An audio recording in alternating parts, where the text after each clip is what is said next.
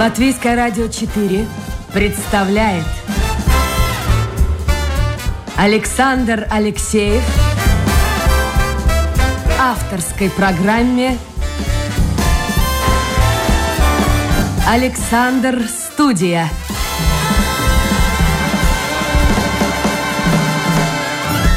Здравствуйте, друзья. В эфире программа «Александр Студия». Как обычно, в это время с вами автор и ведущий Александр Алексеев. Мы много у нас в программе путешествуем, путешествуем по разным странам. Вот давайте отправимся сегодня к соседям в Литву, восточную часть Литвы, недалеко, кстати, граница Латвии, Беларуси, э, город Висагинос. Я надеюсь, меня слышит Айрида Друсь. Айрида, доброе утро. Здравствуйте. Как настроение? Прекрасная. Это хорошо. Э, Айрида является депутатом городской думы Висагиноса и работает в Центре рекреационных услуг в том же городе Висагиносе. Если, друзья мои, это я обращаюсь к слушателям, у вас возникнут вопросы в ходе эфира, все-таки вот мы часто знаем о том, как живут наши скажем так, партнеры в старой Европе, где-нибудь там в Германии, в Великобритании, в Ирландии, а порой даже почти ничего не знаем или мало знаем о том, что под боком происходит в Литве, так что вы можете заходить в интернет на домашнюю страничку Латвийское радио 4, программа Александр Студии, и сразу же ваше послание у меня появится на мониторе. Скажите мне, пожалуйста, Арида, ведь, в общем-то, город, эм, он связан был долгое время с Игналинской атомной электростанцией, уже сколько же выходит, это лет 12-11 тому назад, как она была закрыта. А что сейчас изменилось? Ведь это было градообразующее предприятие. А, естественно, там э, атомная станция была э, как бы основой для строительства самого города. Поэтому город и построился как э, сателлитный город для станций. Ну и когда правительство приняло такое решение, что все-таки надо ее остановить, я бы не сказала закрыть, потому что она до сих пор еще не закрыта, она остановлена, она не вырабатывает электричество. Но вообще, подождите, вот давайте вот это уточним. Если она остановлена, то и может возобновить работу, получается, в любую минуту? Эм, ну, увы, уже все процессы с помощью Евросоюза пошли так, что уже обратного пути и быть не может. Э, несколько лет тому назад еще была надежда, что все-таки в этом месте строится будет новая атомная станция, но, увы, наверное, и на это уже надежд не осталось. Конечно, горожане этому не очень рады, они как бы очень хорошо э, образованы в сфере атомной энергетики, и как бы они знают, как это безопасно или э, что надо делать, чтобы это было безопасно. Но а вот интересно, момент, а вот что да. произошло с этими людьми, которые ведь огромное количество людей работало на предприятии? Чем они сейчас занимаются? Ваш муж, кстати, не был связан э, с атомной электростанцией? Мой муж э, не связан с атомной энергетикой, но он в данный момент работает с атомной станцией. Ага. А вот Потому что там, кто-то остался вот работать? Станции, да, раньше в атомной станции работало около пяти тысяч людей, даже было что больше и почти семь тысяч. Но в данный момент, э, если я не ошибаюсь, сейчас работает около 1700 людей, они как бы занимаются разборкой, потому что сейчас атомная станция должна э, быть разобрана и Э, разбирать ядерные помещения, реакторы, это ну, не так просто, и как бы в мире нет такой практики, что еще работающую атомную станцию закрыли, и сейчас надо ее разбирать. То есть у нас идет ноу-хау технология, мы сами должны все это разрабатывать. Поэтому нужны люди, нужны, которые работают, и сварщики, например, или там рез, или, которые режут бетоны большие, разобрать. Также нужно для вот этого всего подготавливать чертежи и проекты, потому что, чтобы разобрать, тоже нужен проект. Именно этим занимается мой муж, он как раз разрабатывает проекты, чтобы можно было разбирать. А как долго этот процесс будет продолжаться? Есть какие-то границы? До какого а, года? Ой, до какого года он уже продлевается и продлевается не один, не один раз. И я думаю, работа на 10 лет вперед еще есть. А само ядерное хранилище ядерных отходов, оно может быть до 2070 года и еще больше. То есть работой вот, будет какая-то часть обеспечена? Ядерная, э, да, вот эти все ядерные отходы, это все будет похоронено под землей. И как бы вот это все, ну, тоже надо будет присматривать. И не такое количество тысячи людей, но все-таки это объект такой, что он даже не государственному, наверное, и европейскому уровне он важен, потому что ну, везде, где хранятся ядерные отходы, это как бы связано с безопасностью всех людей. А скажите, пожалуйста, вот эти три, вы сказали, примерно пять тысяч работало, полторы тысячи осталось, а вот три с половиной тысячи, э, чем они занимаются? Они нашли работу? Когда начали остановить, начали людей сокращать, одни переквалифицировались, другие поехали работать в другие атомные станции. Не все в атомные станции работали, которые были прямое связаны с эм, как бы ядерными делами. Очень много было разных других специалистов, которые тоже могут себе найти работу. Конечно, после восстановления было в городе как бы большие такие цифры эмиграции, которые разъезжались, но в это время и во всей Литве тоже разъезжалось. Но сейчас как бы это все так драматически уже не происходит. Конечно, постоянно люди уезжают, и молодым надо куда-то уезжать. Город, как и все в Литве, наверное, небольшие города сокращаются, только столица у нас с населением прирастает. А сколько у вас жило раньше вот население? Ну, еще лет там 15-20 назад, и сколько живет сегодня? Около 40 тысяч жило людей, а в данный момент у нас 18. Как бы ага, два раза фактически. Многие уехали за границу? Конечно, потому что у нас э, в городе как бы сказать, не было в то время, 20 лет тому назад, не было людей, которые были рождены в Висагиносе. Так как город был построен молодой, все приехали молодые специалисты тут работать. Работа закончилась, молодые что сделали? Они подросли, дети выросли, они уехали. Кто запад, кто на восток обратно, потому что русскоязычные все были привези, при, приезжие с, в то время СССР, и они как бы либо на свою родину, либо на большие города российские – либо уже, если знают английский язык, они уже рванули на Запад. А вот еще недавно э, была такая информация, что город Висагинос это единственный фактически город в Литве, где преобладало русскоязычное население. Что-то изменилось? в этой сфере? А, нет, нет, у нас все еще как бы преобладает русскоязычное население, как бы я литовка, и литовцы, как бы которых эм, родной язык литовский, они в Висагинесе составляют порядка 20% населения. А 80% как русскоязычных? Мы являемся в меньшинстве в Литве, в городе. Такой парадокс интересный, но да. Ну а как это выглядит Поэтому... на улице? Вот на каком языке люди говорят? Магазины, все это на литовском, конечно, надписи? А, знаете, по-разному. Мне сначала, когда вот я, литовка, приехала в такой город, было чуть-чуть э, как бы некомфортно, потому что везде вот этот русский язык, а я как бы к нему так сильно не привыкла. Но сейчас я это принимаю абсолютно нормально, и если я хочу, я могу спрашивать на литовском, если хочу на русском, и часто бывает так, что на каком спросишь, на таком тебе и ответят. То есть как бы люди уже более такие космополи, космополиты стали, они как бы обладают языком, но это все как бы идет толерантно, хочешь так, хочешь так, кому как удобно. Иногда бывает, что старые люди говорят, ты специально говори на литовском, чтобы я тоже чуть-чуть подучил. А иногда упираются, говорят, нет, ну принимаешь, это нормально, как бы не составляет проблем. Понятно. Только возможность, А скажите, пожалуйста, вот действительно была же идея построить, кстати, в этом году, в 2021 году, должны были завершить уже строительство новой атомной электростанции, это Латвия, Литва, Эстония плюс Япония. А почему не срослось, не знаете? Э, тоже идет политика это политика, не все страны договорились, плюс э, был у нас э, в стране референдум, который не прошел, и а, а, как бы опирались э, наши в то время политики на то, что люди Литвы не дали согласия на это. Ну, мы, писагинцы, считаем, что это было, конечно, ошибкой, но ну вот белорусы сейчас построили атомную электростанцию. Это же тоже опасность, опасность рядом с Вильнюсом. Ну, э, по-моему, конечно, это опасность, потому что с, с, рядом с, э, со столицей Литвы.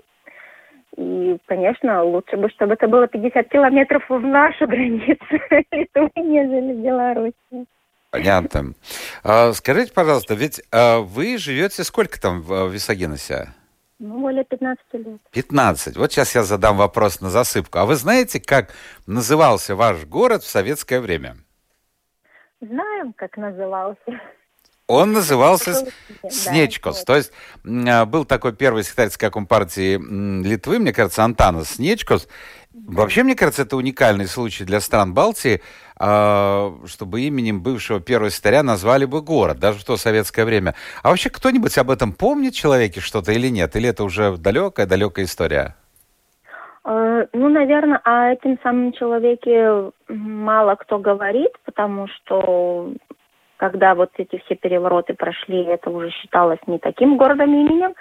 Но иногда бывает так, что наш очень знаменитый бывший директор атомной станции иногда повторяет, говорит, не, не каждому дано так щедро жить, чтобы города на память дарить. Но с другой стороны, мы всегда завидовали. Слушайте, в Латвии люди всегда завидовали литовцам, потому что они умеют как-то и быт свой построить, и хозяйство вести, и предпринимательская жилка у них. И вот, кстати, касаясь Нечкуса, а, даже в условиях а, советского режима он умел, умел сделать многое, ну, грубо говоря, выбивал деньги э, для того, чтобы Литва, в общем-то, развивалась. И тогда дороги при нем строили, о которых мы в Латвии не могли даже мечтать. Так что заслуги у него есть. А вот интересно, сейчас такой будет еще один вопрос провокационный. Арида, скажите, я вам э, высказал уже точку зрения ну, значительной части латвийского общества по поводу э, литовцев. А вот что вы, литовцы, думаете о латышах, о Латвии? Вот какое она представляет? Ну, честно, можно честно узнать? Честно, я скажу, есть два мнения. Есть мнение лисагинцев, есть мнение Литвы. Да, подождите. Э, первое, первое, чье мнение? Пер, первое, чье вы сказали? Есть лисагинцев, ага. есть Литвы. Вот давайте. Вот. Они русскоязычные. Лисагинцы, они очень дружны к Латвии, потому что там очень много русскоязычных, и если сравнять город Даугавпилс и Висагинас, то большинство висагинцев очень часто едут в Даугавпилс. И поэтому эти го- города как будто в одном пространстве находятся. Ну, так. Наши висагинцы очень часто едут и развлекаться. У вас там в Даугавпилсе всего настроено, у нас в Висагинасе этого нет. Поэтому вся развлекательная программа чаще всего проходит в Даугапилсе. А Даугапилс, а это вы едете к нам, слушайте, вы едете к нам, наверное, развлекаться, а мы к вам, наверное, то есть, ну, жители вот этого региона Латгалии едут к вам за продуктами. Да, правильно. У нас очень много латвийских номеров, особенно когда у нас видео построили, так рванули сильно. То есть, как Но это не только у вас, это по всей Литве. Это постоянно вот так вот, как бы дружно, потому что и Даугавпилсом у нас как бы комфортно, потому что у нас русским языком нет проблем, как в других, может быть, городах. А вот и литовцы, вы сказали, а Литва а основная. Литовцы, бра, литовцы как бы латыши принимают как братьев. Это мы так и называем бралюкой Латвии. Это как бы идет от такой теплоты, то, что вот мы всегда будем поддерживать Латвию. Что бы это ни было, мы им поддерживаем, мы можем им завидовать, но эта зависть идет как вот это по-братимому. То есть не такая, что мы там не будем дружить, но всегда вот идет такая теплое отношение к этой стране и людям. Понятно. Арида, скажите, а сколько у вас цепелины стоят в кафе? Я хочу проверить, стоит ли в вашу сторону, когда граница... От... Цепелины у нас по 3 евро. Приезжайте, потому Видите, дешевле, дешевле. Да. Наш кофейный бизнес надо поддерживать, поэтому приезжайте со цепелинами по средам и по четвергам. А почему-то именно по средам и четвергам? А потому что как-то часто кафе, и которые ну, вот так делают меню понедельно, а очень часто то ли среда, то ли четверг выбирают на цеплинный день. А, смотрите, у вас дешевле, немножко дешевле, чем и в Биржа, и в Поневежесе. Давайте, но это все можно будет только когда границы откроют. Давайте мы поговорим о всех этих мерах по защите, по борьбе с ковидом. А, как-то вот даже три страны маленькие, их называли своеобразным таким антиковидным пузырем весной, болело мало людей, все как бы работало или почти у всех, хотя отличия были. У вас все ходили в масках, у эстонцев никто не ходил в масках, у нас то ходили, то не ходили. Сейчас все ситуация поменялась. Но вот у нас, например, с первого числа собираются открывать косметические салоны, парикмахерские, ну, по крайней мере, обещают. Даже думают магазины открыть. У нас сейчас в торговых центрах, вот в магазинах, кстати, в вашем, литовском, в Максиме, в Риме, можно купить все, что там выставлено. А был момент, когда можно было купить не все какие-то вещи, там, косметика, белье, одежда, обувь, это было закрыто. А как у вас все это выглядит сейчас? Ну, у нас как бы уже получше становится, потому что первые расслабления уже как бы начались. У нас уже вот с этой прошлой недели открылись салоны красоты парикмахерские и некоторые маленькие магазинчики. То есть у нас уже как бы надеемся, что пойдет к лучшему, но здесь, увы, пока еще учится на удаленке и оставлять свое самоуправление пока людям не разрешено. Ну, это как бы дол- долго уже длится, потому что у нас такие очень резкие ограничения начались э, где-то 16 декабря. То есть мы уже два с половиной месяца вот так не весело живем. Но я слышал, что у вас, э, скажем так, объекты, связанные с отдыхом, э, спа, работают. Это действительно так? Нет, у нас закрыто. Закрыто. Значит, у эстонцев у они работали. Это только то, что для медицинских услуг. Медицинские услуги все остались, а все, что развлекательное, закрылось. Единственное, что осталось из вот этих старых, это гостиничные эм, как бы деятельность. Вот это еще не закрыли сначала хотели закрыть, было принято решение в декабре, что закрыть, но в течение двух дней бизнес очень сильно поднял сумму, и это открыли. Я сама работаю в гостиничном бизнесе, и пришлось этим тоже повозить. А вот этот центр рекре... рекреационных, произнести невозможно, а, услуг, это что, гостиница? Э, физически, грубо говоря, да, потому что мы принимаем людей на на гостиничного типа номера, и как бы можно приехать подыхать, потому что у нас красивое озеро э, в середине леса. Очень забавно. А цены? А цены тоже привлекательные. У нас 21 э, евро. Можно приехать поночевать. А подождите, а границы, я знаю, у вас там какие-то проблемы, э, сложности с пересечением польской границы, а вот если в нашу сторону ехать? Э, последних данных не знаю про Латвию, потому что было так, что Латвия нас не пускала. Латвия не пускала? можно ехать. Да, да, да, Латвия без тестов не пускала, и надо у вас там еще две недели просидеть. Ну да, это нет, теряется смысл. Но ну, зато, послушайте, вот а, я, если ничего не изменилось, у меня знакомые были в Африке, летели э, через, э, через Вильнюс. Как ни странно, из Риги улететь было невозможно, ехали в Вильнюс, ну это был месяц назад прям, сколько mm-hmm. там, вот, и, и летели из, э, с пересадкой, и, в общем, там никаких проблем не было. Так что что-то лучше у вас, что-то хуже, но в масках все ходят, да? Да, увы, у нас в масках и на улице, и в лесу везде надо ходить, и в помещениях. Как в лесу? Подождите, и на улице, и в лесу? Э, так как у нас город в лесу, Исагинос город в лесу, ты зашел в лес, но если это территория города, ты должен быть в маске. Если это уже за городом, то ты можешь снять маску, если в диаметре 20 метров вокруг тебя нет других людей. Мы а, у нас, у нас такого нет, у нас только в общественном транспорте. И как бы штрафы за нарушение этих правил тоже очень немаленькие, приходится по 500 евро платить. Так что никто не хочет. Ну, а что у вас такое есть ограничение, то что у нас семьи не могут между собой общаться.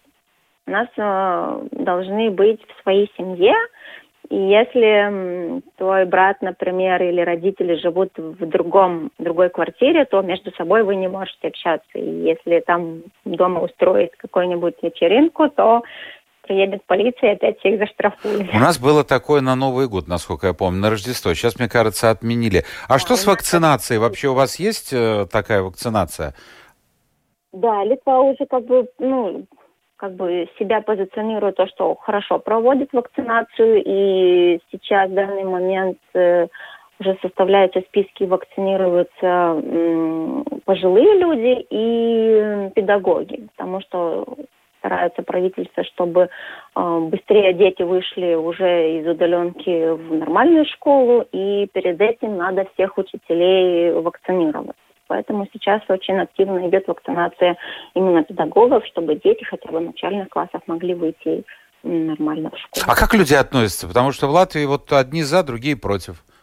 А, я думаю, что везде то же самое, как бы и с вакцинацией до ковида то же самое были антиваксеры, которые против всех вакцин. Наверное, то же самое сейчас. Одни очень за, другие очень против, но как бы надо понимать, что если мы найдем одно какое-то общее мнение, то быстрее с этим всем и побороться сможем, нежели между собой борясь.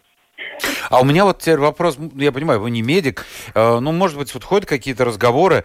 Э, чем объяснить то, что у вас в Литве очень много было заболевших, э, ну, скажем так, в конце прошлого года, а потом эта цифра стала все меньше, меньше, меньше, и сейчас последние цифры показывают, что у эстонцев, которые все время были как бы лучшими среди нас, трех балтийских государств, у них сейчас очень высокие цифры заболевших, а в Литве маленькие. Это благодаря чему? Все переболели, может, уже? Наверное, очень трудно сказать, благодаря чему, потому что аналитики, наверное, все еще работают и долго еще будут работать. Но мы, как литовцы, не думаем, что у нас очень маленькие цифры. У нас правительство как бы поставило себе план, и как бы мы ждем вот э, по, по цифру э, новых заболеваемостей в течение 4, 14 дней на 100 тысяч э, жителей.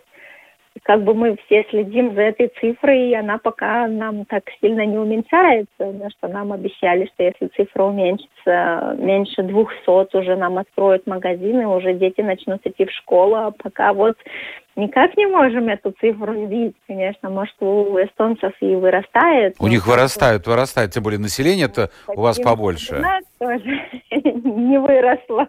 Я все жду, когда Литву откроют, когда можно будет поехать хотя бы за цепелинами по 3 евро. Как вы сказали, нет, ну, это, это, это, это дешевше, дешевше. А, я так думаю, больше ждет, пока нам откроют, чтобы мы могли между городами ехать. Это в данный момент не можем Подождите, вы между городами не можете ехать? Да, мы не можем ехать между городами.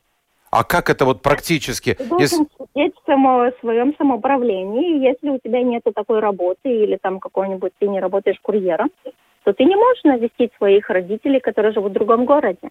Ну вот, а, Айрида, скажите, пожалуйста, как это практически выглядит? Вы решили с мужем поехать э, и с детьми, э, поехать в Вильнюс, например, или в Каунас. Что там у вас, какие-то посты на дорогах стоят? Да, да, да. Вот э, на Рождество и весь э, январь э, стояли иногда чуть не весь день посты, постоянные, такие маленькие дорожки были закрыты. А, так стояла полиция и постоянно проверяла, кто едет, какими документами, по какому поводу, и штрафовали, либо возвращали обратно. Mm, а даже так? У нас как бы нету такого строгого, но полиция может э, в любой момент тебя остановить, либо бывают такие вот блокпосты, которые тоже стоят час-два мобильные, и если на них попал, то либо штрафуют, либо обратно вернут. Если у тебя нет э, вот этого резкого повода ехать. А ехать можно, если ты там вылетаешь на самолете, если на похороны или, или к медицинским какими-нибудь услугами надо пользоваться. Понятно. Это программа, я сейчас напомню слушателям, это программа Александра Студия, Айрида Друсь, депутат городской думы города Висагинеса. У нас сегодня в программе я много интересного узнал и о самом городе, и, в общем-то, о ситуации с ковидом, которая сейчас в Литве. Посмотрите, даже между городами нельзя вот так просто передвигаться. А, я напомню, друзья, если у вас есть вопросы, задавайте именно сейчас, что вы, впрочем, делаете. Но вопросы, связанные с темой нашего эфира, вот комментарий по поводу цены на э, или атомная, или такое, ну, ну все-таки ни я, ни моя гостья не являемся специалистами в этой сфере. Она лишь рассказывает, что происходило и что происходит с бывшей Игналинской атомной электростанцией. А, скажите, пожалуйста, вот э, как вы думаете, почему Литва э, сделала очень, мне кажется, вот человеку постороннему, но часто бывающему в Литве и имеющему достаточно много знакомых, вот такой рывок за последние годы. И в чем-то нас обогнало. Я не знаю про Висагинес. Я действительно ни разу не был в Висагинесе. Это как-то в стороне от моих маршрутов. Но Вильнюс, в принципе, сейчас литовцы обидятся на меня, но это был небольшой провинциальный город. Ну, небольшой, будем говорить. Там были новые районы, Ленинскую премию когда-то архитекторы даже получили. А, но, но это все было очень уютный, небольшой э, старый город. То, что сейчас э, происходит в Вильнюсе, это, это вы знаете, этот Вильнюс-Сити на том противоположном берегу Нериса, ну, ну вообще, то есть это, это вот, это, это солидный город, который может со временем даже конкурировать, ну, не знаю, впрямую или не впрямую, но с Варшавой. А у нас как-то чего-то, вот мы как-то остановились какое-то время назад, и нет движения вперед. Вот за счет чего? Я понимаю у вас свои проблемы, вы тоже критикуете правительство и всех, кого только можно, но вот что, что позволило литовцам так вот хорошо стартовать? Ну, мне очень приятно это все, конечно, слышать, что латыши нам завидуют. Ну, не все латыши и не, и не всему завидуем. Да, мы где-то не считаем, наверное, что какой-то рывок или супер все хорошо. Наверное, это больше считается естественным движением вперед. Я как бы это бы связала в том, что все-таки уже 30 лет, как мы э, освободились, и Но с другой стороны, сейчас кто-то скажет, подождите, подождите, подождите, Айридас, кто-то скажет, так молодежь, что уехала, у вас же огромное количество людей уехало. А кто работает? Ну не старики же пенсионеры. Молодые, а... значит, молодых стало меньше, а почему-то рост есть. Потому что все-таки, может, это уехали в 90-х годах, уехали в 2000, 2000-х годах. И вот те молодые люди, которые уехали, они отучились, они вернулись. Очень много есть, которые уже повидали мир, они возвращаются, возвращаются строить свой город, возвращаются строить свою страну. И вот это 30 лет, это уже как бы идет такое сознательное как бы дело для своей вот страны. И очень много есть таких, которые занимают разные посты, которые уже хорошо повидали мира, повидали разные практики, и они вот свои знания приносят в свою страну. Но они, как вот вы думаете, они возвращаются просто потому, что они патриоты. Я понимаю, что есть часть э, людей, которые, ну, действительно, пусть там и хорошо в материальном отношении, но все-таки Родина есть Родина. Или они возвращаются потому, что, ну, просто сели, посчитали на калькуляторе, и, э, в общем-то, оказалось, что в Литве не так плохо э, с зарплатой. Вот причина возвращения одно из тех, которые вы назвали, экономическая такая, но я бы не сказала так, чтобы и так можно жить. Но те люди, которые уже хорошо и много чего достигли за границей, они поняли, что э, как бы количество денег это еще не все. И если у них есть э, деньги, за которых уже можно жить, и вот этот прирост больше денег, их уже не удовлетворяет. Им надо что-нибудь такое совершать, что-нибудь такое создавать, делать, э, самореализировать. И вот этот стимул, мне кажется, больше всего идет, когда ты хочешь что-то сделать, а не заработать для себя денег. А послушайте, а сколько, вот я решу на старости лет, э, лет так через 40-50, а, приехать вот к вам в лесу, там все нормально, природа, а, квартира, сколько стоит э, в Висагиносе? А, вы опоздали. Подождите, подождите. что значит опоздал? А, ну, потому что года 3-4 тому назад квартиры в Висагиносе были очень дешевые. Вы могли купить за 5 тысяч спокойно хорошую квартиру. Сейчас вам уже это придется и 10, и 15, и 20, если... А с чем это связано? Подождите, многие же квартиры, люди уехали. Значит, они пустуют. Потому что город тоже возобновляется, и Висагинос тоже возрастается, и как бы цены на квартиры хорошо подскочили и все еще растут. Вы посмотрите. Ну, давайте смотрим, что нам пишут люди. Очень много вопросов, но некоторые из них повторяются.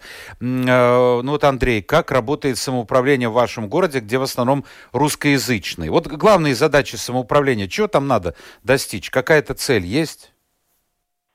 Э, само, э, цель как бы город. Я понимаю, нет, вот мечтаете, например, вы говорите, что едут в Даугапилс развлекаться. Ну, хотите построить, может быть, я не знаю, концертный зал, например, или, ну, какая-то вот цель. Конкретно? Ну, это тоже упирается как бы на деньги, но строятся э, разные стратегические планы, и берутся деньги с Евросоюза по проектам. Конечно, они долгие, но капля под каплей как бы и что-то тоже новое строится. С развлечениями у нас труднее, потому что у нас население маленькое, и, конечно, никакой бизнес не сильно хочет с маленьким населением строить такие развлечения, которые как бы требуются большого потока людей. Ну, вот недавно у нас как бы уже закончилось строительство именно грибной, грибной базы. Уже будет э, для гребли больше у нас как бы город э, с спортивным тоже настроением, очень много разных э, секций. И вот в таких сферах больше. А проблемы какие-то с тем, что город, вот все-таки значительная часть населения русскоязычной, есть? Нет проблемы?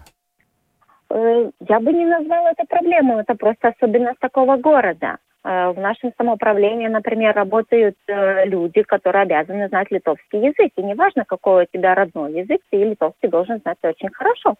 Если ты работаешь на государственной работе без литовского, конечно, ты никуда не денешься. Вот, кстати, по вопросу по поводу языка. Принимают ли заявление на русском? А в данный момент этого у нас нет. То есть надо на литовском? Э, ну, часто бывает такая практика, что пишут на литовском «прошу принять мое э, заявление», и тогда уже пишут на русском, если это какое-нибудь э, жалование или просьба. Но официальные документы, они как бы на литовском, да. По поводу, а, вот несколько вопросов все-таки атомных электростанций, пишет Диана, мы в Даугапилсе, вот кто живет в Даугапилсе, очень волнуемся по поводу захоронения ядерного топлива. Вот это у вас. Как это происходит, насколько это надежно? Э, ну вот как это происходит, я не знаю, потому что я сама там не работаю, особенно в этой сфере. Но то, что будет это сделано надежно, я как бы э, очень в это верю, потому что знаю много людей, которые работают и которых больше всего волнует именно безопасность. То есть люди, которые там работают, в первую очередь, они всегда заботятся о безопасности, только потом, чтобы сделать работу. Но с другой стороны, я думаю, вы, вы сами э, сказали, что главное ведь как местные относятся. Понимаете, если там, я не специалист, повторяю, ну вот логика такая, если бы местные боялись, ну, наверное, не покупали жилье, и, наверное, цены бы не росли. А вы сказали, что растут цены. Как ваши жители относятся, Ольга, интересуется к строительству, а ну вот вернемся к Беларуси, атомной электростанции? Э, очень по-разному. Очень по-разному, потому что все, э, которые связаны с э, атомной энергетикой, они как бы настроены на то, что это очень безопасно. И исходя из этого, белорусскую атомную станцию как бы тоже считают безопасной. Но есть и те, которые понимают, что все-таки чисто из политических эм, таких вот нестабильностей этой страны мы как бы тоже становимся такими заложниками. Очень стабильные ситуации, можно так сказать. Но стороны, страх есть у людей вот, какой-то? Э, я бы не сказала, что страх или не страх. Все-таки это люди, которые очень сильно связаны, и трудно, трудно это по-разному принимать. Они знают, как это есть у нас, но как это творится в Беларуси, наверное, ни один из наших точно не знает, потому что там их же не запускают, пока сам не проверил, ты же не можешь Ну сказать. да. А как у вас с радиационным фоном, спрашивает Ирина? А, кстати, очень такой интересный парадокс, потому что э, за всю вот историю мерения, вот этого, сколько мерится в городе радиационный фон, он ни разу не был выше, нежели в Вильнюсе. Даже так. У нас в Вильнюсе радиационный фон часто бывает выше, нежели в Виссагиносе. Хорошо. Но так а... как радиационный фон выпускает не только атомная станция, но и много Ну, это да, да, это естественно. Объектов. То есть как бы у нас это... Айрида, ваш муж работает, э, все-таки вот сейчас работает на бывшей атомной станции. А есть ли у работающих, спрашивают, на атомной станции специальные льготы? Вот у него есть льготы какие-то? Э, нет, нет таких льгот. Там э, очень разная сфера деятельности. Если не заходишь в радиоактивную зону, то ты просто нормальный рабочий, как и в, любой другой фирме, только там, ну, как бы вот это проходы, вот это очень такие ну, с пропусками и так далее. Но вот те сферы, которые люди, которые работают в этих э, радиоактивных или там опасных э, объектах, то они уже как бы получают э, дополнительную как бы оплату за вот этот риск.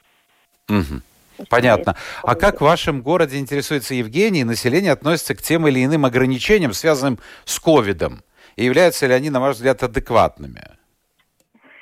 Ну, я скажу так, что уже все, наверное, за два с половиной месяца устали от этих э, сильных ограничений. И, ну, такая подусталость всех людей есть, тем не менее, что и вот буквально вчера появилась новость, что все-таки специалисты рассуждают, что носить маски на улице это излишнее как бы уже требование. И ну, лично я надеюсь, что уже нам хоть хоть маски можно будет снимать на улице.